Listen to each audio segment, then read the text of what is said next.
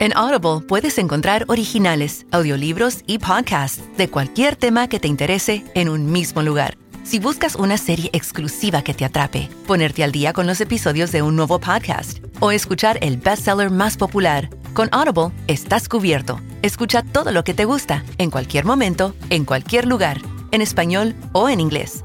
Para descubrir el poder de escuchar, pruébalo gratis por 30 días en audible.com. Por eso yo digo que es abrir el panorama. O sea, realmente cuando pensamos que somos víctimas de la circunstancia, no tenemos nada de poder personal. Entonces, ¿cómo puedo yo como víctima resolver mi problema? Por eso, si yo se lo entrego al psicólogo, entonces tú resuélveme. La terapia que yo hago es totalmente diferente. O sea, es, tú eres el actor de tu vida. Aquí vamos a desarrollar herramientas para que tú te des cuenta que tú tienes el poder de tu vida. Si tú no haces nada por ti, nadie más lo va a hacer.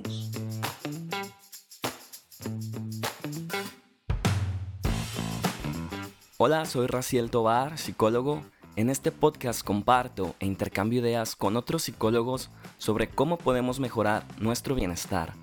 Mi intención es aclarar los mitos y creencias erróneas que existen respecto a la salud mental y cómo ésta influye en todos los aspectos de nuestra vida.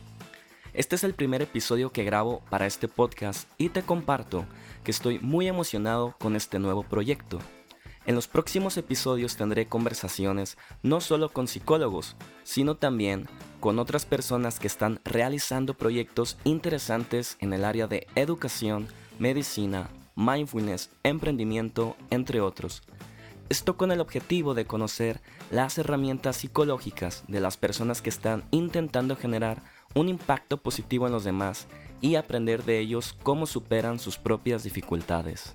Hoy nos acompaña Mónica Cariaga. Ella es psicóloga clínica con maestría en desarrollo humano y cuenta con casi 10 años de experiencia como terapeuta. Ella es especialista en la terapia humanista enfocada a adultos, tanto de forma individual y en parejas. Además, Mónica tiene diplomados en tanatología y resolución pacífica de conflictos. En su labor tanatológica da acompañamiento terapéutico a pacientes y a sus familias en procesos de duelo por diagnóstico difícil, fallecimiento, procesos de adaptación a nuevas circunstancias de vida, etc. Les adelanto que Mónica y yo nos conocemos desde hace varios años, pues fuimos compañeros de clase cuando estudiamos la carrera en la Facultad de Psicología de la Universidad Autónoma de Nuevo León. Espero que, al igual que yo, disfrutes de este episodio con Mónica Cariaga. Bueno, pues estoy muy contento de empezar este primer podcast de salud mental, eh, especialmente porque me acompaña una muy querida amiga, eh, la psicóloga Mónica Cariaga. Me gustaría empezar esta, esta plática o este podcast, si nos puedes platicar, eh, o sea, ¿qué es lo que trabajas tú en tu consulta o en qué te, especializas?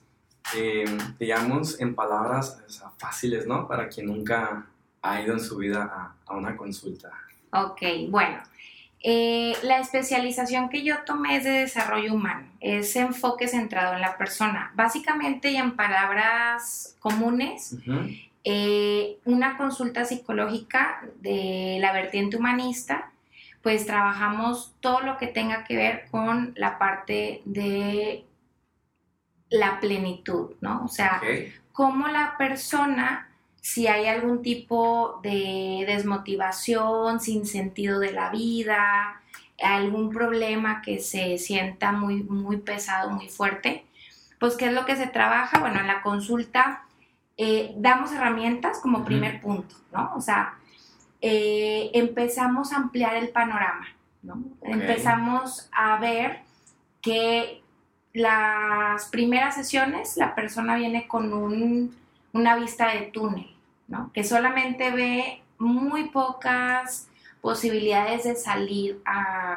O sea, otras opciones de lo que puede ser su problema, lo que le está haciendo sentir cierta incomodidad. Ok, pero, perdón, perdón que te interrumpa, pero digamos, o sea, ¿cómo es este primer, em, o sea, para quien nunca ha ido, o sea, llega la persona, se sienta y, que la persona tiene que empezar a hablar, tú le haces unas preguntas, o sea, porque yo creo que a esto a muchos les da miedo, ¿no? O sea, como que se tiene una concepción, casi creo de las caricaturas de Animaniacs, Sí, siempre me imaginan, ¿y el diván dónde está, no? Ah, o que, o que uno le va a decir de que sí, adelante, este, empieza a hablar de todos tus problemas. Digo, por lo menos creo que tú y yo no lo, no lo trabajamos así, entonces, No, ¿cómo, no. o sea, ¿cómo es eso cuando llega alguien? La estructura, o sea, es cuando llegas por primera vez a un psicólogo, y, y yo siempre lo pregunto, es la primera pregunta. Obviamente, primero eh, la parte del saber si la persona ya fue a alguna sesión antes. Y bueno, la, la parte de la sesión es totalmente tener confianza en que tú tienes que hablar, o sea, hay un sillón, estamos de frente, ¿no? La manera que yo trabajo es... Pero el paciente puede decir... Sí, o sea, básicamente, guste. sí, lo que guste, ¿no? Primero yo me presento, eh, le platico un poco acerca de lo que, de lo que trabajo, de cómo lo trabajo, eh, la estructura de la sesión y las preguntas iniciales, ¿no? Fui, ¿Has ido con algún psicólogo anteriormente?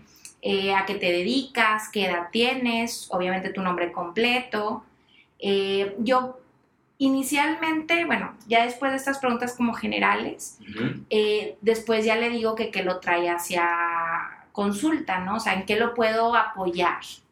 Ya cuando empieza a hablar un poco acerca de su tema, eh, al final de la sesión, ya cuando yo obtengo información acerca de qué es lo que está buscando o qué lo trae a a buscar apoyo, O sea, y tú le vas guiando un poco Sí. en todo eso, ¿no? Porque, exacto. bueno, pues no, no siempre, a veces uno va con, por ejemplo, con el médico y dice, oye, pues creo que tengo esto, pero pues también como guíame un poquito, ¿no? O sea, no sé si puedo hacer algo más. O sea, también Totalmente. haces algo como... se le va guiando, esto, ¿no? ¿sí? Eh, sobre todo en la parte, después de que él me plantea o la persona me plantea qué es lo que busca o qué es lo que está pasando en su vida en este momento, eh, yo siempre inicio con preguntas generales, ¿no? O sea, ¿cómo estás comiendo? ¿Cómo estás durmiendo con esa situación? Que eso creo que tiene que ver un poquito más, ahora sí, con esto que tú me platicabas, que tú aparte trabajas en tu consulta, o sea, no solo lo mental, ¿no? O lo psicológico. Sí, así es. O sea, también, no sé, no sé, no sé, nos puedes platicar un poquito de Sí, qué la, con eso. la parte mental, digamos, obviamente los psicólogos trabajamos la parte emocional y mental. Sí, sí. Pero con la experiencia, lo que yo me he dado cuenta es que no va sola, que somos un todo. Y la mente y el cuerpo están intrínsecamente reunidos, o sea, son inseparables. Si hay algo en mi cuerpo, porque por ejemplo en la parte de tanatología que yo trabajo, pues obviamente son personas que están con enfermedades terminales la mayoría de las veces. Obviamente lo emocional está ahorita pasando por un, un tema importante de estrés, ¿no? Y así al, al contrario, si la persona tiene un problema más emocional o mental, de índole, este, digamos, no físico, en todos los casos se ve afectada alguna función. A ver, pongamos un ejemplo para quien no se pueda escuchar. eh, el, el podcast es Juan, no sé, de 40 años, trabajador, está echando ganas, pero, o sea, siente que ya no puede, problemas de lana, problemas con la pareja, a lo mejor los hijos son adolescentes y, ajá, de repente, rebelión, se junta todo. Y hay casos eh, en los que las personas dicen, o a veces decimos, ¿no? Como, no, hombre, no tengo nada, o sea, es, es- es puro... Puro estrés. Puro estrés, ¿no? O de que me duele el cuello, o es que no aguanto porque estuve 10 horas en la computadora. Entonces, ah, un poquito como entiendo lo que tú trabajas, o sea, eso, eso que a veces también se siente en el cuerpo puede influir mentalmente o viceversa. Están o- intercomunicados. O sea, Ok. están intercomunicados. Si yo estoy en un periodo de estrés muy agudo en mi vida, eh, lo que me doy cuenta es que o voy a tener dolor de espalda, dolor de cabeza, estreñimiento, inflamación estomacal, colitis, gastritis. Y muchas veces no hacemos ninguna asocia- asociación, ¿no? Es como, como pensamos que traigo Pensamos que esta, es una colitis, Pensamos. como, no tiene nada que ver con mi estrés, pero... o Pero va- va unido. es que sí. Va unido, claro. ¿Por qué? Porque no estás durmiendo bien, no estás comiendo bien, no está, eh, digamos, tu cuerpo descansando. Y obviamente, o sea, nosotros somos seres biológicos. Entonces, si estás en continuo estrés, la parte del cortisol es totalmente Sí, se eleva, o sea, afecta se eleva. Exactamente, y empiezas a tener problemas este, en todo tu cuerpo, en todo tu sistema también. Entonces, eh, cuando empezamos por ahí, digamos que eh, no nada más, obviamente en la primera sesión nos damos cuenta que es lo que se busca, que es lo que inicialmente este, lo trae la, acá, y empiezo a explorar qué es, eh, cuáles son sus hábitos, ¿no? Ok, o sea, ya no solo abordas el problema que pudiese existir emocional o estrés, sino si estás durmiendo bien, cómo es tu alimentación. Cómo es tu alimentación, haces ejercicio, no haces ejercicio, este, cómo, qué tanto convives con tu familia, o qué tanto te, estás solo, qué tanto estás eh, aislándote. Ahora, fíjate, eso es bien interesante porque no todos los psicólogos me parece que lo, lo trabajan, ¿no? A veces es como vamos a ver nada más la cuestión emocional y no sé mucho de tus hábitos. ¿Tú has visto eh, una diferencia? Porque imagino que quizás lo empezaste a hacer en algún punto. No sé si tengas un punto referente como de antes y después, sí. pero tú, dirías que, o sea, notas una, un, un, cambio en el decir, oye, sí, vamos a ver la parte psicológica, pero también voy a ver cómo son tus hábitos. Eh. Sí, o sea, digamos que yo no puedo empezar directamente a trabajar lo emocional si la persona no está bien físicamente porque aunque empecemos a abordar lo emocional, no se va a sostener en nada. Si yo empiezo a trabajar el estrés, o, lo que creo que genera, o él cree que genera el estrés, pero sigue sin dormir, sigue sin comer. O sea, digamos este ejemplo de Juan, 40 años, está durmiendo 5 horas, ni siquiera de buena calidad, está comiendo rápido, está comida fast food, chatarra, calorías vacías. Entonces, aunque lo que tú me estás diciendo, que aunque trabaje en toda la parte emocional, si sigues con esos hábitos no va a ayudar. No, no, va a haber cambio. Puedes avanzar un poquito, ya. pero no se sostiene. Yo lo que he hecho de un tiempo, desde que me di cuenta hacia acá, es que la primera actividad que yo, porque yo siempre les digo, esto es de llevar lo que se ve aquí a tu vida real, de nada sirve que se quede en este consultorio y no se traslape a tu vida, que no lo lleves a cabo afuera. ¿Y por qué lo tendrían que trabajar eh, contigo o con un psicólogo o psicóloga? O sea, porque yo creo que quien escucha podría decir, ah, pues si de eso se trata, pues me meto al gym y voy con un nutriólogo y ya está.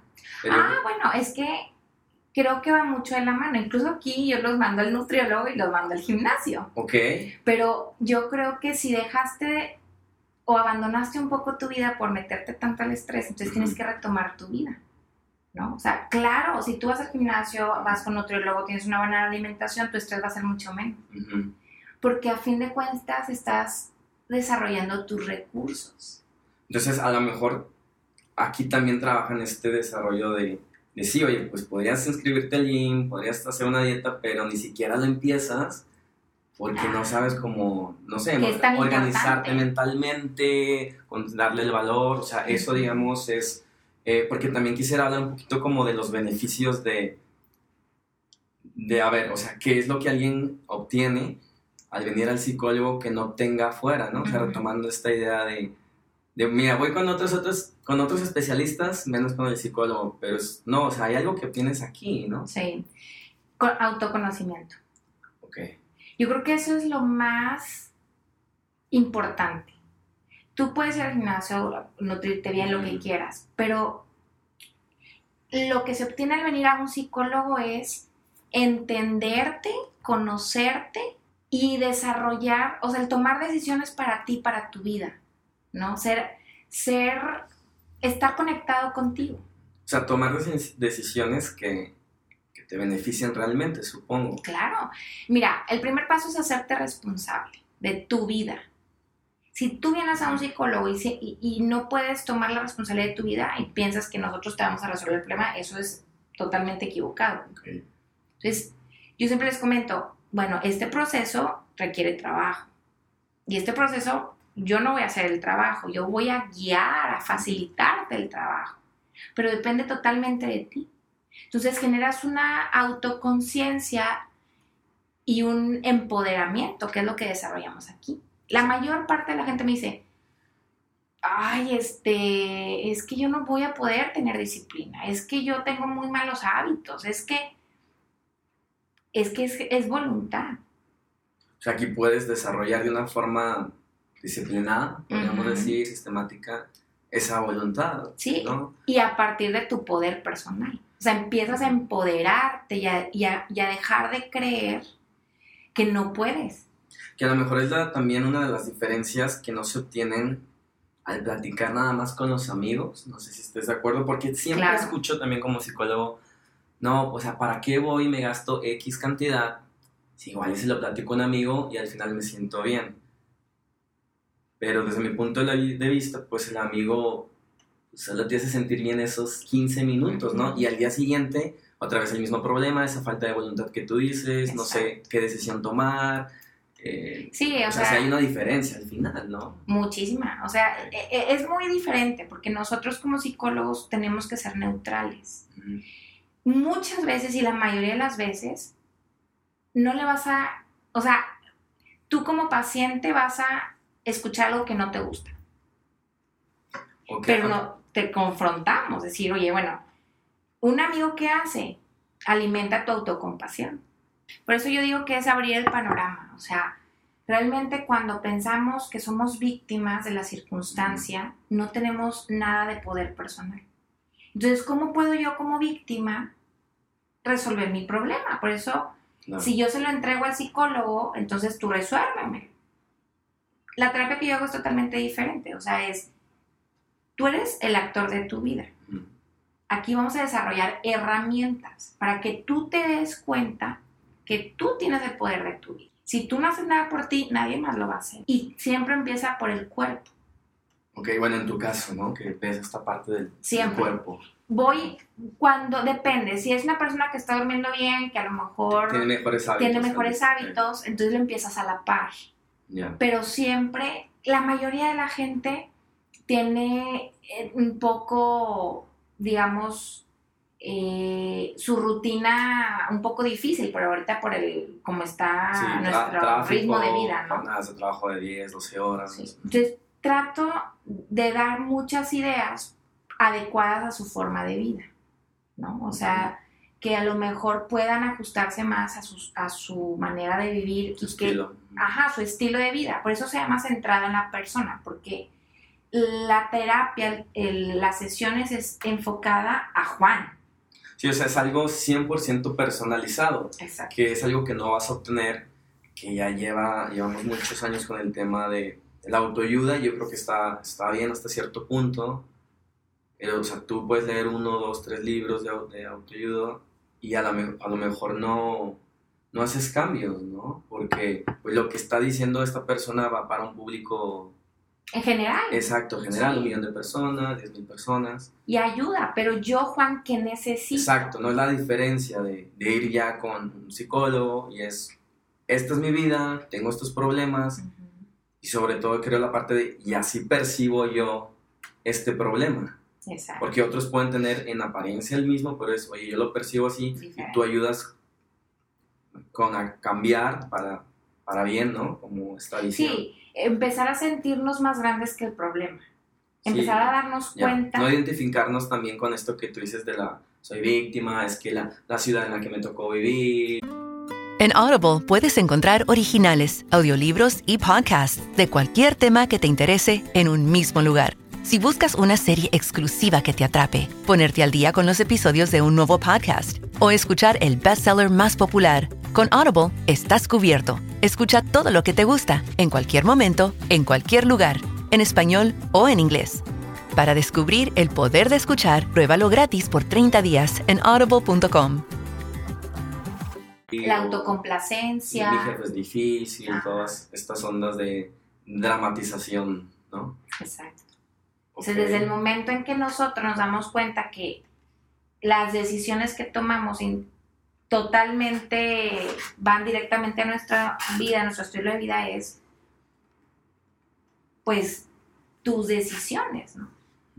Oye, Moni, ¿y qué eh, desventajas representa el atender únicamente una, una dimensión? Por ejemplo, alguien que dice, ¿sabes qué? Yo no como que estoy con el psicólogo no es lo mío, o sea, ni siquiera lo han intentado, simplemente pues me voy a cuidar una buena alimentación, dormir bien, pero a lo mejor la parte emocional, mental está desatendida. O sea, ahí se genera después también un, un impacto, a pesar de tener, digamos, un caso de tengo buenos hábitos. Sí, digo, mira, yo creo que todas las áreas de nuestra vida tienen que tener un equilibrio. La parte emocional es muy fuerte. Obviamente tiene mucho que ver con tu historia, con tus hábitos, con tu estilo de vida.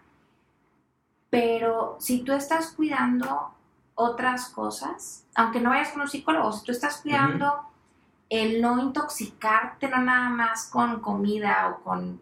De lo que eh, escuchas, de lo que escuchas con personas.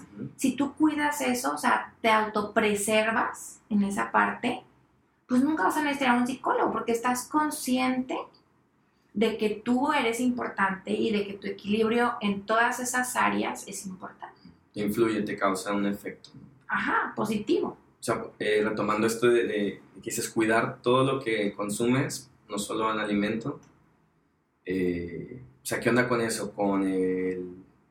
O sea, ¿qué otro tipo de consumo hay? Sí, está la televisión, está lo que escuchas. Lo que leo, lo que veo, lo que escucho, con quién me junto, eh, qué tanto dejo que los problemas de otras personas me, me toquen. O que te identifiques luego con esos problemas. O sea, pienso que a veces, como consumimos muchas veces cierto contenido, le puedes decir basura, ¿no? o sea, como, como estos programas sin sentido. Luego siento que es también como fácil hacernos, retomando el tema de, victimización, ah, claro, o sea, por eso estamos así, ¿no? Porque no están haciendo bien el trabajo estas personas, o los políticos, lo típico, ¿no? O sea, a veces se hace como todo este morbo de, vamos a ver noticias para ver en qué va mal el país, y yo empezar a decir, no, pues por eso no tengo un buen trabajo, ¿no? O por eso no pude hacer tal, tal cosa. A eso es a lo que me refería. Siempre la culpa la va a tener el otro. Si yo no me hago responsable de lo que me toca a mí, nunca voy a tener el control de mi vida. Claro. Porque siempre estoy creyendo que el otro lo tiene, que el político lo tiene, que mi mamá lo tiene, que mi esposo lo tiene, no, mi no pareja, me ama tanto, mis hijos no me retribuyen. Y eso estar, es estar desempoderado. Entonces, dejo mi vida en el control de todos, menos yo lo tengo. Entonces, la base de lo que yo trabajo es eso, es hazte responsable de tu vida. Y cuidando todas las dimensiones, que eso está súper padre. O sea, cuidando la dimensión mental, cuidando la dimensión eh, física, biológica, ¿hay alguna otra dimensión? Sí, es que depende, o sea, es biológica, emocional, eh, espiritual y mental esas esferas. Hay otra, esas son las cuatro que nos... Como principales. Principales. De ellas se derivan otras más, que es lo social, lo laboral, lo personal, lo, eh, por ejemplo, lo personal incluye hobbies, que tanto me doy tiempo a mí mismo, ¿no? Es que somos un todo, Raciel. O sea, si yo estoy mal con mi pareja, con mi familia, si estoy a punto de divorciarme, ¿tú crees que voy a tener la concentración para, para dar todo de mí en mi trabajo? no. No. Entonces, y al contrario, si yo no disfruto lo que hago en mi trabajo, si no siento que me gusta, que, que lo hago bien, en, mi casa voy a llegar estresada, voy a llegar fastidiada, voy a llegar frustrada. Ni no quiero convivir con mi familia. Exacto. Y eso demerita mi relación con mis hijos y con mi esposo. Y luego se hace como un círculo vicioso porque, a ver, el trabajo me afecta en casa, lo, se empieza a afectar mi relación en la casa y afecta el trabajo y no sabes... Y luego eso me afecta con mis amigos claro. y entonces ya no tengo tiempo para ir eh, a mis hobbies y entonces me empiezo a enfermar. Sí, y viene como lo que platicamos, esta victimización de, no, es que en la casa no me entienden, el trabajo me exigen, pero es, oye, date cuenta que un momento en el que tú, o más bien, no un momento, sino momento a momento, vas eh, realizando acciones que te van poniendo en esta situación que tú pudiste haberte responsabilizado. exacto. Pero no, la tomaste. Exacto, no la tomaste. No tomaste la responsabilidad. Oye, eso está súper interesante porque entonces, como lo veo aquí en la consulta, pues es poder hablar de eso abiertamente y, buscar una, una, solución, porque para ser sinceros, a ver, no es tan fácil, sino, sino es que es súper difícil. Pues tú no puedes llegar con tu jefe y decir, oye, pues fíjate que me está afectando mi relación contigo, tenemos que cambiar, este, no, no me grites, o sea... Sí. consideración. Exacto, ¿no? O sea, una cosa es si uno puede, no sé, enviar un correo ahí muy profesional de, ah, considero que hay que eh, hacer algunos cambios, pero no, no dice gran cosa de cómo tú te sientes, ¿no? Y a veces en la casa, bueno, a veces en casa creo que hay suficiente confianza, pero a veces tampoco eh, muchas personas como que siento que toman este rol de no puedo decir que estoy muy en el trabajo porque luego mis hijos, no sé, se van a asustar o mi pareja me va a decir. Sí, hay muchos hombres que ocultan. Exacto, ¿no? O sea, de hecho es un tema de, de, machismo. Sí, cultural. claro. Tal vez se dé también a las mujeres, pero de como, oye, no puedo decir en casa que no pueda o, que está difícil la, la cosa, ¿no? Entonces parece súper interesante que tengan este espacio. Ahí entramos los psicólogos.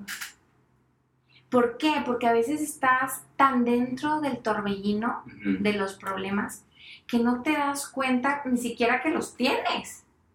Sabes que te sientes mal, sabes que tus relaciones están eh, obviamente muy pobres, que no tienes momentos enriquecedores, que hay más cosas negativas que positivas. Lo sabes. Pero lamentablemente los, las personas nos acostumbramos a lo malo muy fácil.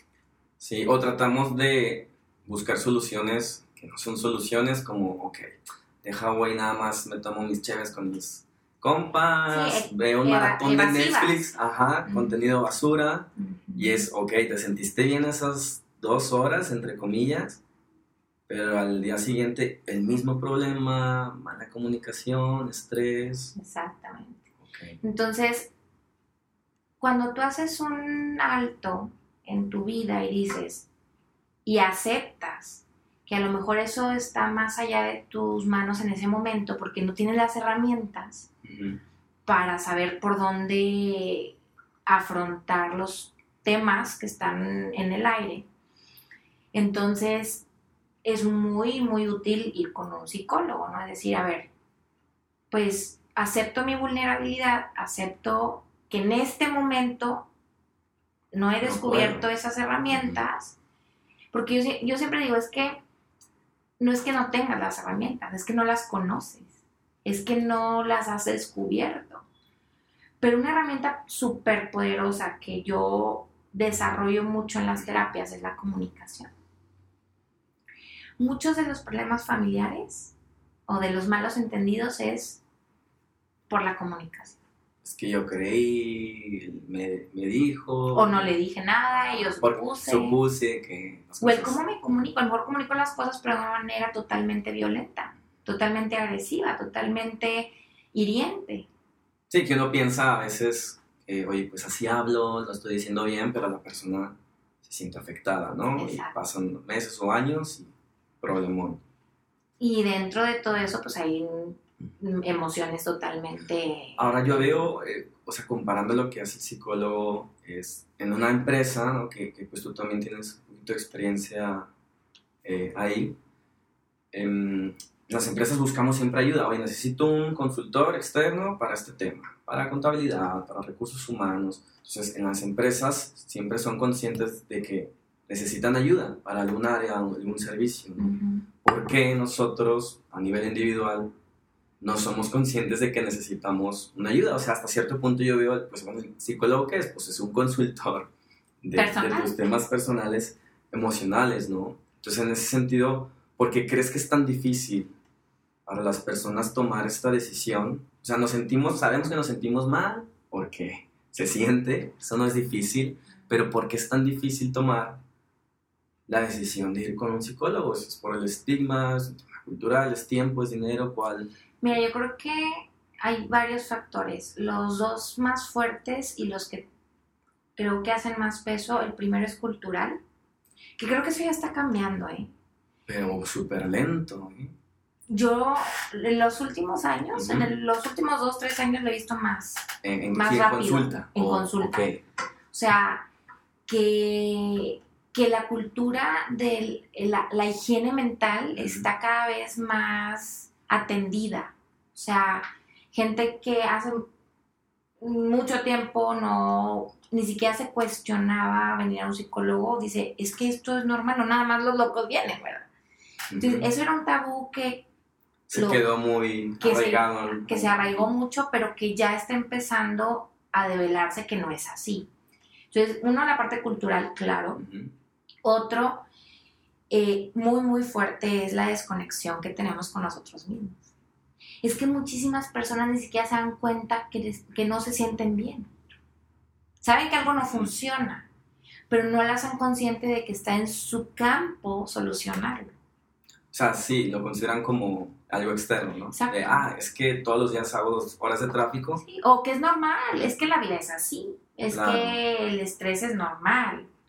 Entonces, no se dan cuenta, no hay una autoconciencia de que yo podría estar mejor, de, que esta sensación de soledad, de sin sentido, de desmotivación, no es normal. Sí, yo creo que eso que dices de no tengo conciencia de que podría estar mejor, es un factor muy importante porque a veces sí es como, consideré ir con un psicólogo, alguien me lo recomendó, pero a veces lo que he escuchado es como, como esta duda de, ay, y por eso me voy a, o sea, me voy a sentir mejor. Yo le la, la respuesta en el casi el 100 de las veces es, pues sí, claro. ¿no? Pero como no conocemos a, a lo mejor ese estado mental, o se nos olvidó, quizás alguna vez en nuestra vida sentimos como esa calma, plenitud y y pensamos que ya, todo como tú dices, así es, las cosas están mal, aguántate y no tendría por qué, por qué ser así, ¿verdad? Y volvemos al tema del poder personal. Creo que no tengo yo control para cambiarlo. Ok.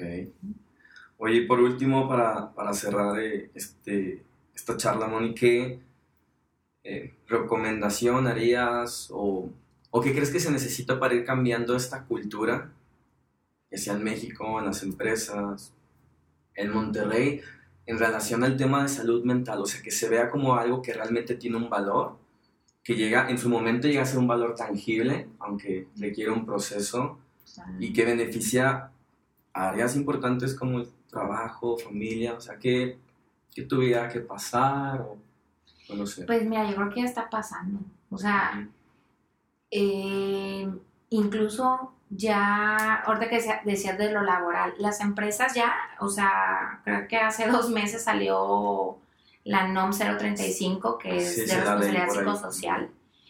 Y eso obliga a las empresas a estar conscientes y a proveer eh, salud mental y física, asegurarla. Mejores condiciones de trabajo. Mejores condiciones de trabajo, ¿no? ¿Por qué? Porque ellos ya se dieron cuenta que si o sea, que esas esferas son impactadas. No, y que incluso tienen un impacto en, en productividad, en, en, en, costes de la empresa. En costos, exacto. Y creo que va por ahí la iniciativa. o sea, eso es está lo bien. o sea, no importa que sea de un tema de frío, de números, pero se empieza a ver de que hoy si yo invierto en salud hay un retorno de inversión, cada peso, cada dólar me va a regresar, tanto en reducción, no sé, de pólizas, de siniestralidad, de seguros. Pero ya hay esa conciencia, antes ni lo había. Es en cuestión de las organizaciones, pero en cuestión personal, creo también que va, va lento, pero, pero va. Antes ni siquiera se movía, o sea, creo que todo lo que está pasando, tanto en, el, en la ciudad como en el país, como en el mundo, nos está haciendo despertar a fuerza. Entonces quizás el tema es, y el cambio se está dando, es como buscar esos catalizadores, ubicar, oye, pues qué es lo que se necesita ya para encender esa chispa y, oye, la salud mental es, tan importante como pues todas las demás áreas en las que nos hemos enfocado siempre como grandes eh, mm, eh, objetivos eh, de profesionales, ¿no? De posiciones de trabajo, de que, pero esto también, o sea, tiene el mismo grado de, sí, o sea, somos la misma persona en todas las esferas, entonces, ¿cómo, ¿cómo pretendemos estar bien en una y no en otra?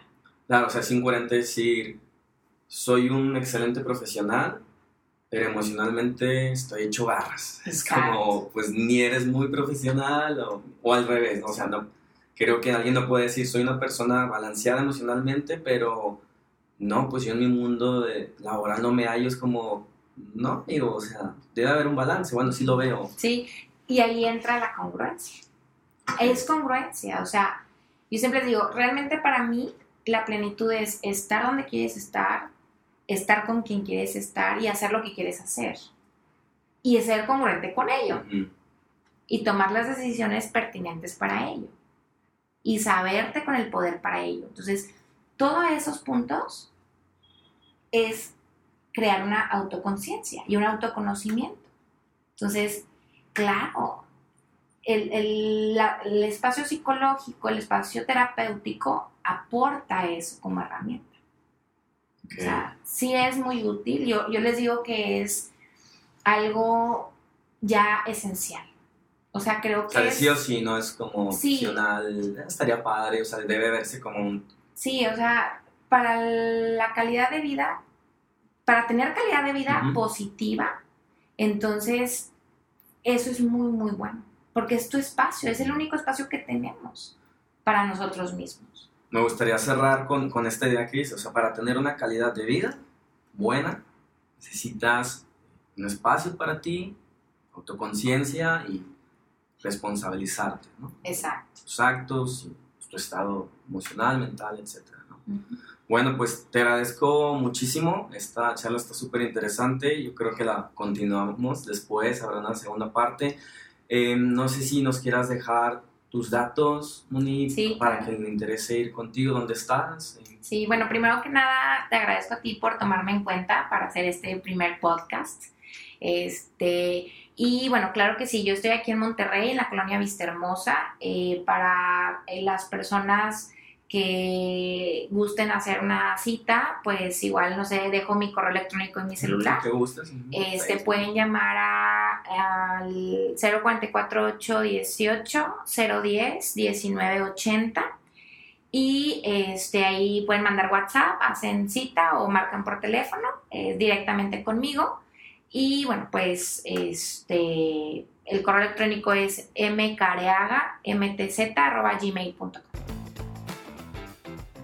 Si te gustó este podcast y crees que te late este proyecto, por favor compárteme tus comentarios mediante Facebook o Twitter. Puedes encontrarme como Raciel Tobar Psicólogo.